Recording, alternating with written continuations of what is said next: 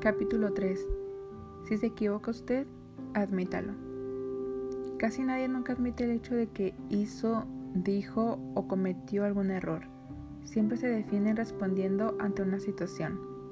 Lo único que resultará de esto es que haya una discusión, haciendo que cada una de las personas se mantengan en su punto. Para evitar todo esto, es mejor admitirlo de una manera sincera y pacífica. Total, al final de todo esto, usted estará siendo una persona sincera que aprenderá de aquel error.